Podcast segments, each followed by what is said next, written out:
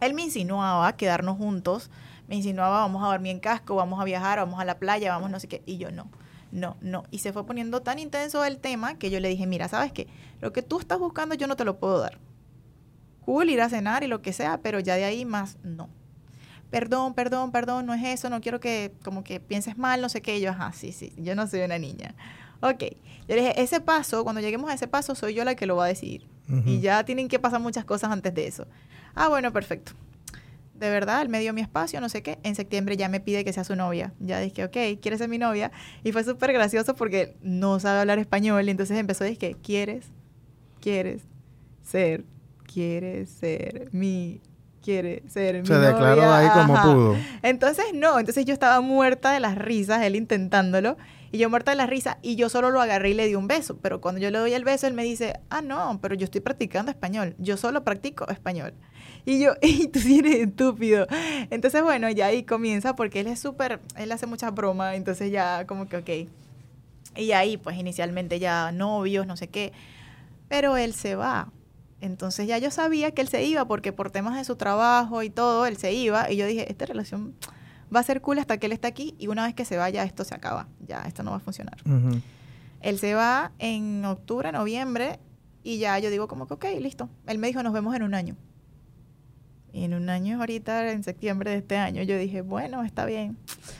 Tocará esperar, vamos a ver qué pasa. Fue súper difícil súper, súper difícil. Él y yo pasamos por una etapa bien, bien difícil al inicio cuando él se fue. Que yo dije, o sea, esto no... ¿Pero cuánto, por cuántos tiempo, por cuánto tiempo se iba? En teoría, él se, él se fue por un año. O sea, ah, él se fue en, octubre, noviembre. No me acuerdo ya de las fechas que se fue. Pero él se fue y él dijo, nos vemos en septiembre el año que viene. Que era cuando su, su equipo de trabajo, pues, lo volvían a mandar para acá. Y yo, bueno, está bien. Resulta que me sorprende que él me dice que viene en diciembre.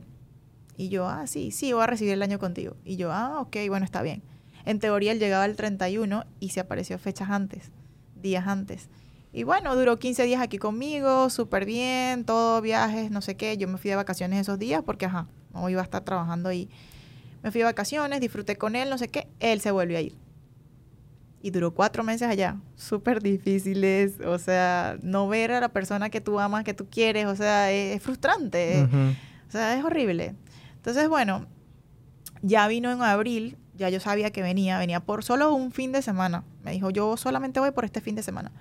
Llego el viernes y me voy el domingo. Y yo, pero ¿por qué tan poquito? No sé qué. O sea, Gabriela, confórmate con que voy. O sea, es lo, el único tiempo que tengo. No tengo, o sea, no hay vacaciones, no nada. Es un, ellos allá como que cuando hay un día libre, no sé si viernes o lunes, como que le dan el fin de semana completo, algo así. Les dan sí, por lo general allá domingo y las celebraciones son, dije, el cuarto lunes una cosa Dice así. el tercer lunes del mes de no sé qué. Entonces siempre cae un lunes, pues. Y exacto. Y entonces es como que le dan el fin de semana completo y él aprovechó y vino.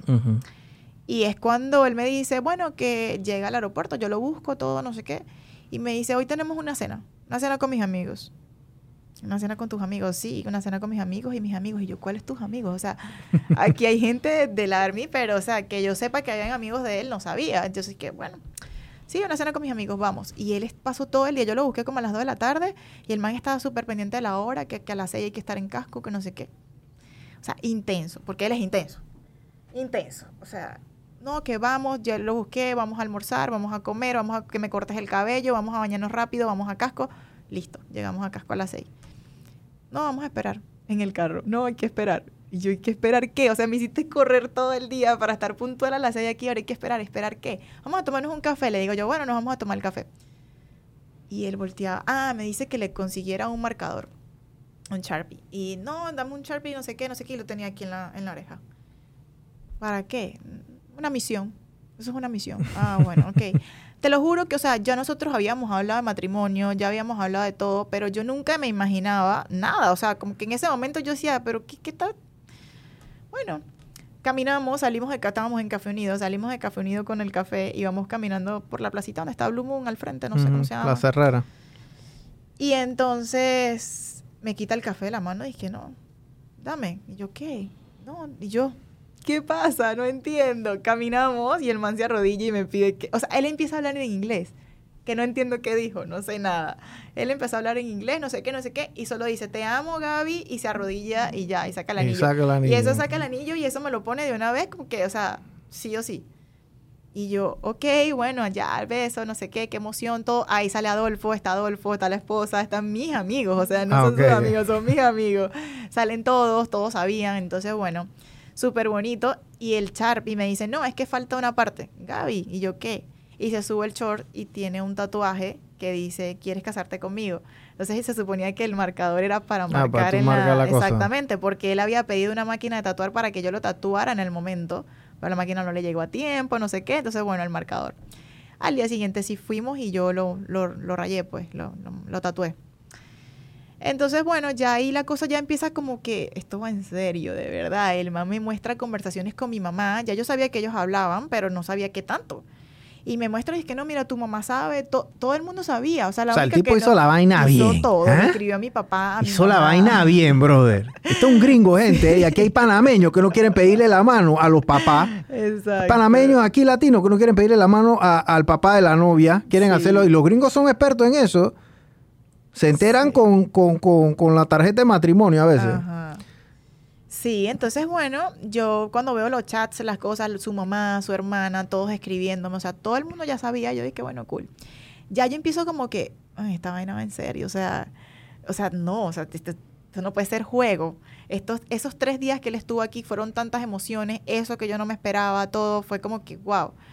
Cuando él se va, yo entro en esa, en esa etapa de shock de que digo, ok, ya, qué bonito, esto, esto es lo que toda la mujer, toda mujer sueña. O sea, aunque la que diga es que yo no me quiero casar, esto no sé qué, esto es como un sueño, o sea, eso es increíble. Y yo digo, ok, muy a pesar de lo lindo y de las cosas cool, ¿qué conlleva esto? O sea, comprometerse lleva mucho más allá de, de, de un anillo y de la, de, de la sorpresa y la cosa, pues.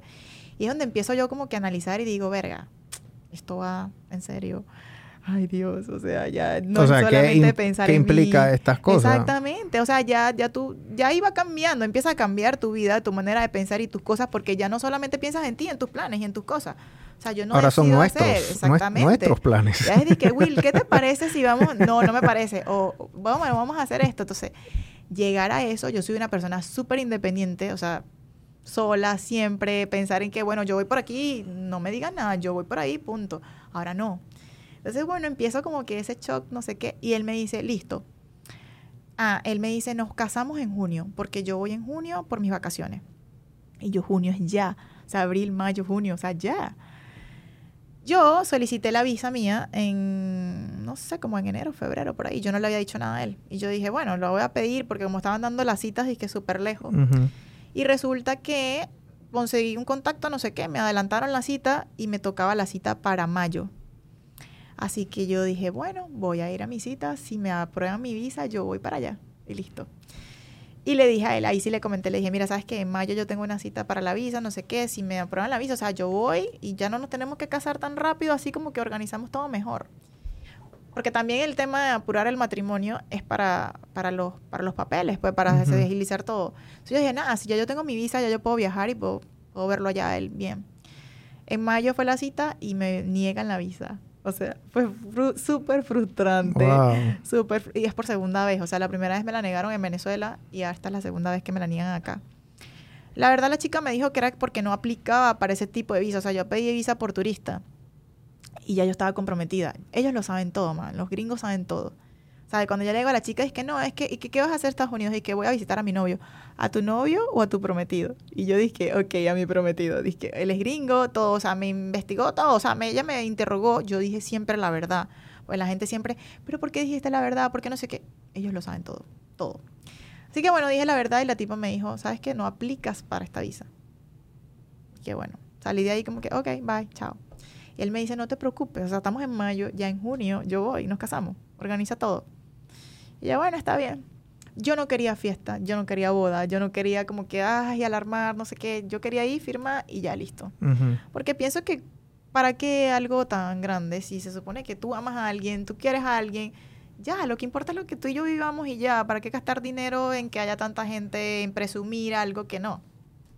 Sin embargo, él estaba emocionado que yo te quiero ver con vestido, mi mamá, mis amigas, todos como que Y yo, bueno, está bien, vamos a organizar algo bien, pero que no salga de lo natural, que sea siempre como bien. Y ahí se da todo, pues empiezo a organizar yo con mis amigas y todo. Y le digo a Elis que, bueno, mira, nos vamos a ir a casar a la notaría, pero en ropa de gimnasio.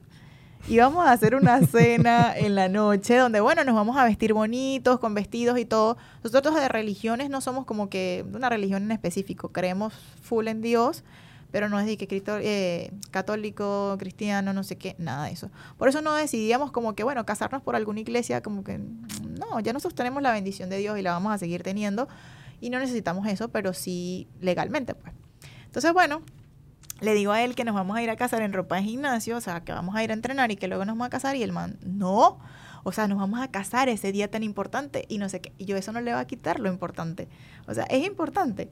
Pero yo pensaba en maquillarme. A mí no me gusta usar maquillaje. O sea, entonces yo decía, maquillarme en la mañana y el peinado y la cosa para ir a casarme en la notaría. Ahí hay un montón de gente haciendo trámites que están estresados, que no les importa. O sea, yo, yo voy a llegar ahí con tacones y vainas. No, no, no, no, no, no. Entonces yo decía, no, pensar en todo eso para luego pensar en el maquillaje, en el peinado de la noche, como que no yo quiero ir relax. Así hicimos. Nos fuimos a entrenar ese día. Él llegó a Panamá, no sé qué, nos fuimos a entrenar. Y de ahí de entrenar dije, bueno, vamos a ir a desayunar a un lugar súper bonito. Fuimos a desayunar. Luego de vuelta al gimnasio, dejamos el carro ahí y nos fuimos caminando. Todo súper relax, porque por ahí de esa zona de las notarías tampoco hay parking nunca, no sé qué. Entonces, vámonos caminando sin problema. Nos fuimos caminando, este, llegamos, firmamos, no sé qué, y ya, listo. Ya ahí después cada quien... Oh, a vestirse, a organizarse, todo para la, cena en la noche, pues. Estuvo súper cool, este, nos tatuamos los anillos, hubo un tatuador que tatuó a todos los, a todos los invitados. Este, sí, o sea, lo pasamos súper cool, solamente gente, la verdad, solamente gente de mi parte, porque su familia no podía venir. Y realmente amigos, amigos, o sea, sus amigos están allá, tampoco podían venir. Así que bueno, compartimos y todo. Luego de eso, el impacto que eso trae, las redes sociales, el tema de las grabaciones, las fotos, conchale, se casaron, no puede ser, no sé qué, mm, o sea, muy buena vibra de mis seguidores, de muchos clientes, súper buenos deseos, bien, eso se sintió súper bonito. Pero también están los que, bueno, ya Gaby, o sea, no me lo dicen, pero sencillamente ya no voy más. Y sé perfectamente quiénes son porque sabía también y conocía las cosas que me decían cada vez que iban tu relación no va a funcionar, esa relación está ah, esa relación a distancia, eso es broma, tú crees que ese gringo no tiene otra mujer por allá, tú de bobo aquí, tú no sé qué, o sea, ese tipo de comentarios siempre como que... Yo sí soy, yo sí, yo sí, Gaby, él no, yo sí. No, y vamos al cine, no me importa, no sé qué. ¿Tú crees que él se va a enterar? No le digas nada. Entonces, bueno, esa, esa constancia ahí yo, ajá, sí. Eso, ese tipo de clientes, digamos que fue lo que, el impactico así, poquito, sí, sí, un poco, pero eh, afecta porque, bueno, ah, tendría 10 clientes, 11 clientes, 12 clientes en un día, puede que ahora tenga 9. No me va mal, igual me va bien y me gusta porque siento que ahora también me quedo con los clientes reales, ¿sabes? Con los clientes que realmente van porque mi trabajo les gusta, porque se sienten bien en la barbería y no con una intención de que Gaby va a salir conmigo, o sea, claro. Ya, entonces eso me ha hecho también trabajar mucho más cómoda, me organizo mucho más mi horario.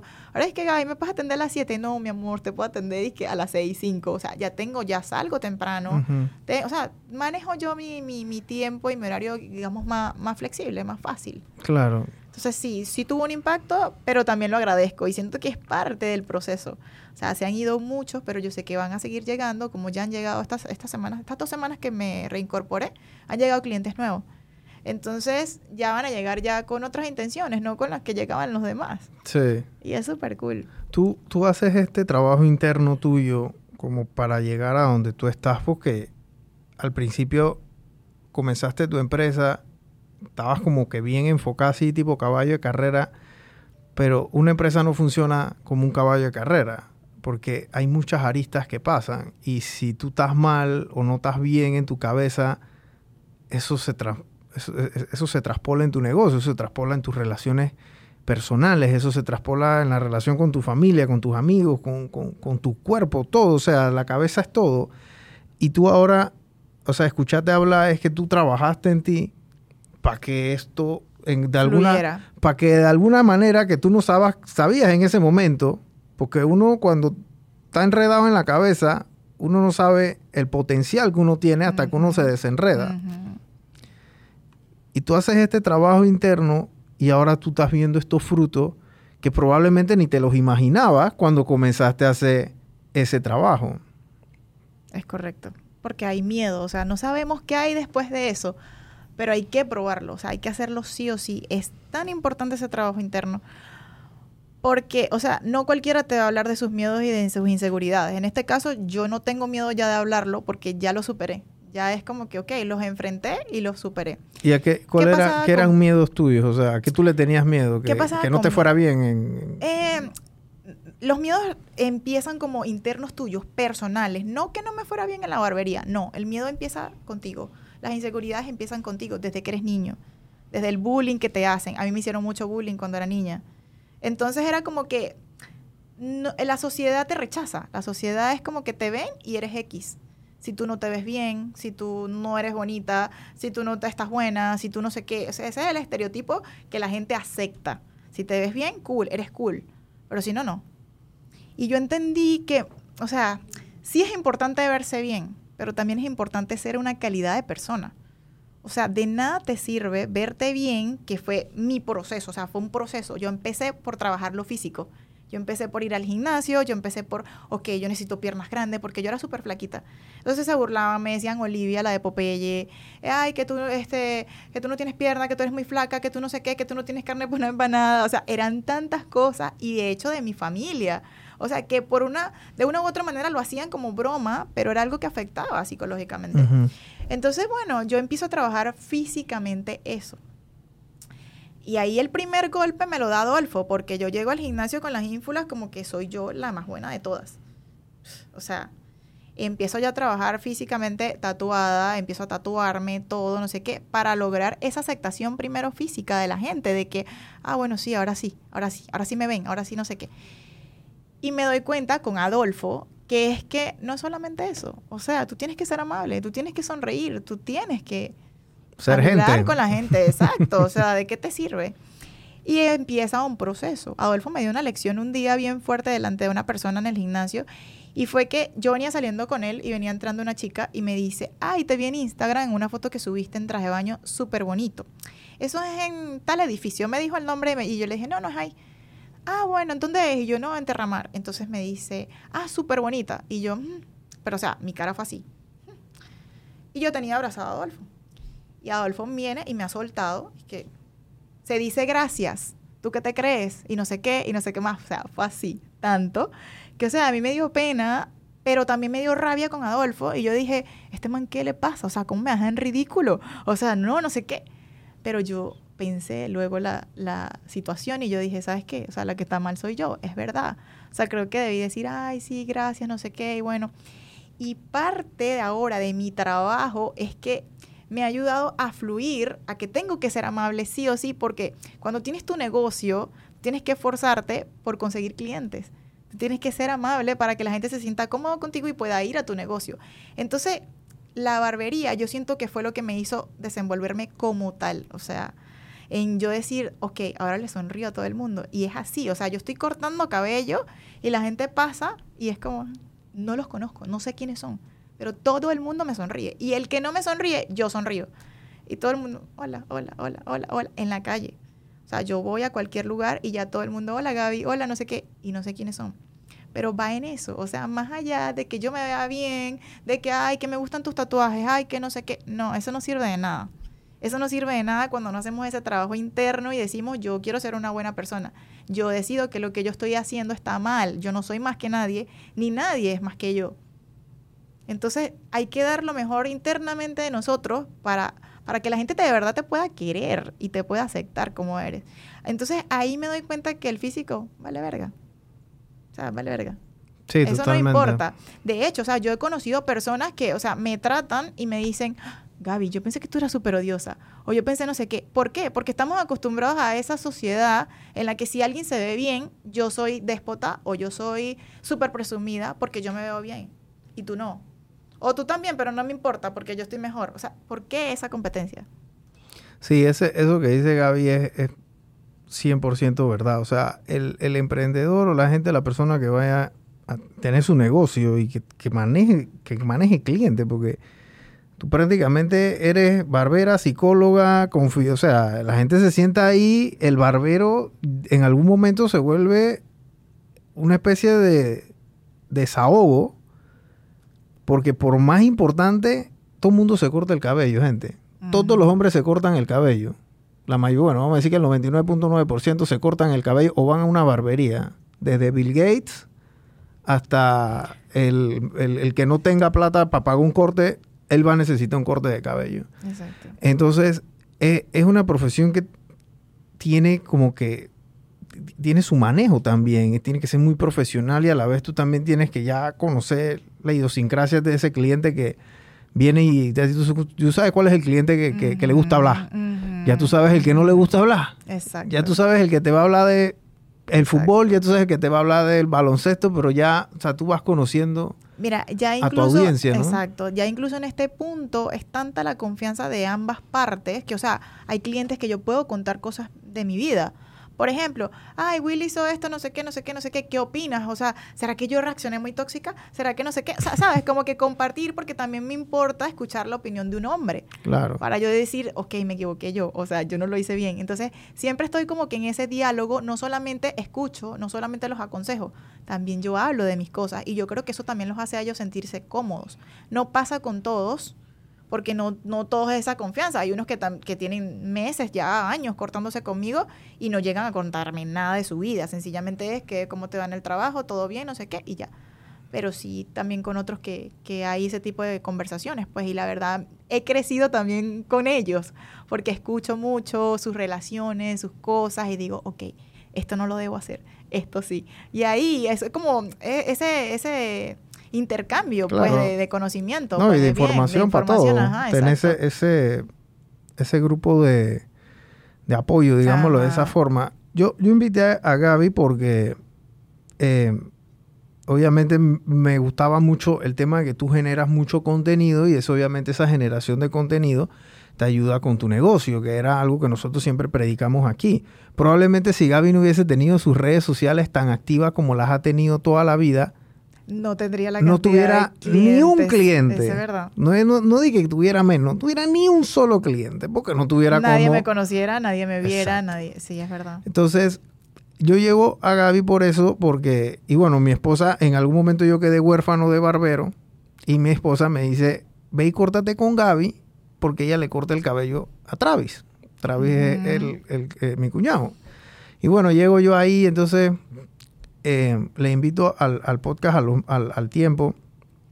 Pero el camino que Gaby ha tenido que pasar es un camino muy interesante porque tú sales de tu país y tú llegas a Panamá con una pareja en ese momento que no duraron, pero tú, sigues aquí y, quedaste sola, básicamente. O sea, tú tuviste que hacer todo solo. Entonces pónganse en, ese papel de que ustedes están ahora mismo en Panamá y ustedes tienen una tía, un tío, un primo, un amigo, gente con la que han ido a la escuela 12, 13 años, tienen un grupo de que tú puedes llamar, puedes ir, el día que estás triste vas a un lugar donde tú sabes que hay gente donde tú puedes, aunque ellos no sepan que tú estás triste, pero tú vas allá y tú te desahogas, o sea, la persona que emigra no tiene eso.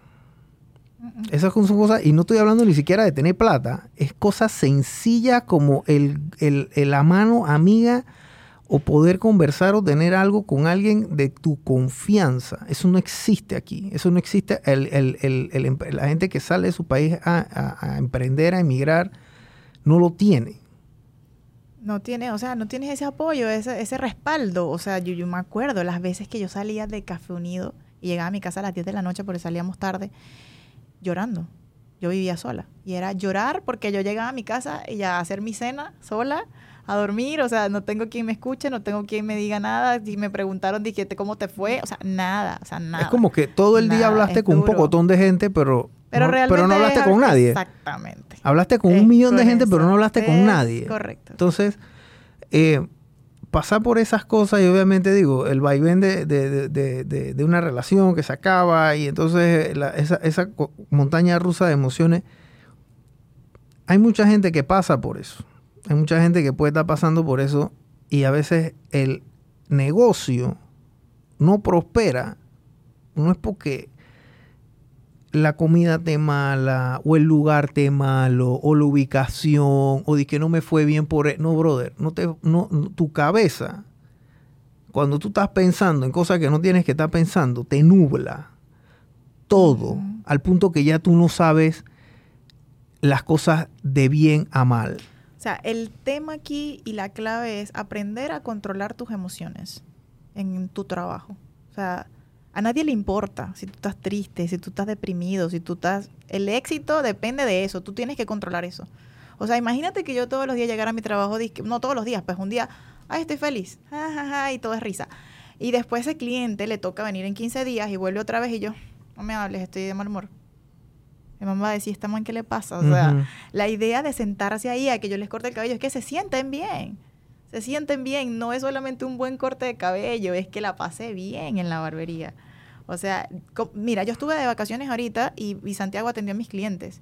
Y ellos dicen, es cool, es cool, pero necesito chismear con Gaby. O sea, es eso. Y cuando está, estamos los dos, los dos barberos trabajando, es como que, o sea, como que creamos con, conversación todos juntos y todo es una risa. O sea, se hace un ambiente tan agradable que justamente eso es lo que se busca. Claro, esa es la, la esencia de la barbería. Sí, de que ellos sientan de que, wow, qué cool, o sea, no es aburrido irse a cortar el cabello, porque hay unos que les molesta cortarse el cabello, hay unos que dicen, Gaby, yo lo pienso mil veces para venir a cortarme porque no me gusta. Pero bueno, ya luego me acuerdo, a veces llegan amargados, a veces llegan estresados por su trabajo, y empiezo yo como que, mira, no sé qué, no te, mira, no te, no te pongas de mal humor, seguramente esto pasó por esto y por esto y por esto, ¿sabes? Y empiezo como que, y dicen, Gaby, ya, me subió el ánimo, yo vengo para acá estresado y salgo de aquí súper feliz, porque esa es la idea, ese también es parte de mi trabajo. Mira, eso que dijo Gaby de que uno maneje y controle sus emociones, yo creo que esa es la clave del éxito de todo. Porque el mercado y el cliente no le importa si tú estás bien o estás mal. Es muy democrático. O sea, yo voy por un producto y un servicio y yo estoy dispuesto a pagar por eso. Y si tú no me lo das la primera vez y yo tengo 20 años contigo, yo soy, no sé, yo creo que Gaby no es la misma. Voy a probar otro barbero. Tal cual. Hombre, este restaurante ya no es lo mismo, brother. Esto no es lo mismo. Imagínate, y eso es gente que tiene años de años. Yo conozco gente que deja de ir a un lugar después de ir años de años porque ese día lo trataron mal y no van por dos, tres años. Eso es verdad. ¿Me explico? Entonces, ese manejo de las emociones y evitar el tema de la queja. Porque si tú estás triste y tú comienzas a quejarte con los clientes o con el mundo, Vas a traer esa Vas a seguir triste. Sí, total. vas a seguir triste. O sea, la queja no es que te va a mejorar la tristeza. Vas a seguir triste y sin cliente. Así que yo prefiero estar callado, pero con cliente. Después yo veo cómo resuelvo mis temas. Porque el cliente no tiene que estar escuchando eso. El mundo no tiene que estar escuchando eso tampoco. Exacto. Entonces, ese, ese manejo de las emociones, o sea, eso es tan, tan, pero tan clave. Porque si tú llegas o, el, o, uno llega a vender un servicio, un producto con una mala actitud, producto de algo que haya pasado, que a lo mejor no fue culpa tuya, o a lo mejor sí, pero entonces tú transmites eso a tratar de una venta o a tratar en tu negocio, eso no va para ningún lado. Entonces la gente tiene que hacer una, una autoevaluación a conciencia de verdad por qué mi negocio o mi emprendimiento o mi servicio no le está yendo bien. Y no es fácil, controlar no es fácil. eso no es fácil. De hecho, a mí se me ha hecho a veces tan difícil que yo opto por decir, sí, es que me pasó esto y esto y esto. ¿Sabes? Entonces como que, uff, dreno y son ellos los que entonces me ayudan. Y es que no, Gaby, pero mira que no sé qué. Ah, tienes razón.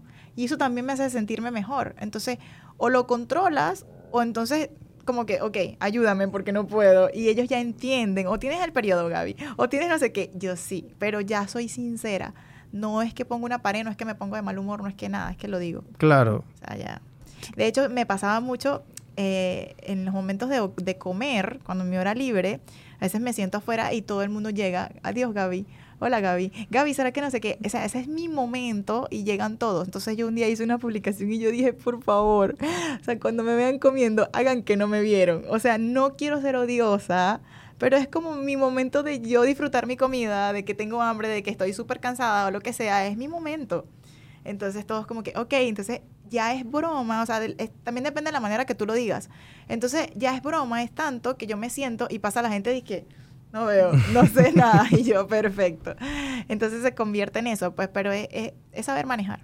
Es saber manejar el tema de las emociones. Sí, em, total. Gracias, Gaby, por haber venido. La verdad que hay una, hay unas publicaciones de, hay unas publicaciones que tú haces que me, me matan de la risa y es de los carros mal estacionados. Ah. Ey, esas son las mejores. Porque, o sea, Gaby arranca y entonces arranca la historia y obviamente se ve el carro, pero, o sea, de burro, estacionado por un burro, porque no hay otra manera de decirlo. Y está así, y entonces, o sea, pero hay como un silencio, hay como una pausa. Yo creo que ya lo, lo has perfeccionado. hay como una pausa. Y entonces, como al segundo seis, buenos días. Y yo me voy al piso de la risa cuando veo esa historia, porque es como que, o sea, no, hay que decir nada, pero, o sea, de que el carro es media vaina, o sea, es horrible. La gente los estaciona, pero pésimo, ¿no? Horrible. Pero bueno, gracias por haber. Sigan a Gaby en sus redes sociales. Eh, eh, ella tiene, tú tienes la de la barbería y tienes la tuya personal, ¿no? La de la barbería es. Barber Ink Barber Ink y la de la. Y la, la mía personal es Gaby con dos y latina piso, guion bajo, L, Y. Ok, así que vamos a, poner las dos ahí. La barbería de Gaby está en, Power Club, adentro del Power Club de, de Vía Argentina. Así que hay bastante estacionamiento. Y bueno, tienen que chatearle para el tema de la, de la, cita. De la cita, ¿no? O sea, y, yo voy donde Gaby cuando puedo. Cada vez que puedo, por eso a veces tengo el cabello así bien en panga porque mis citas por lo general son de, de ya para allá. Pues entonces yo dije, hey Gaby, ¿puedes atenderme? Dije, no. Hasta tres meses. No, a veces me dice que sí. Dije, hey, dije, dale, ven a tal hora. yo, bueno, voy ese día. Y, y, voy, y me ha atendido con Santiago también. él es de Medellín, ¿es él? Él es de... No, de, de Antioquia. Sí, no, no. Él es paisa. Mira, yo no yo creo que sí, yo creo que él es paisa porque yo lo, bueno. Paisa no es. No, es paisa. No, no, no, no, no, es de otro lado ahí. Él es de Colombia. Sí, él es de Colombia. Yo conversé con él un, sábado. Así que vayan, visítenla eh, y entonces también aprendan un poquito o por lo menos hagan una retrospectiva porque uno a veces le gusta echarle la culpa a los demás o le gusta echarle la culpa al mercado o le gusta responsabilizar y a veces haciendo unos cambios uno mismo uno tiene frutos que uno ni se imagina. ¿Por qué? Porque uno tiene unos lentes de cuero que no lo dejan ver a uno. Así que gracias por haber venido, Vale, gracias a ti.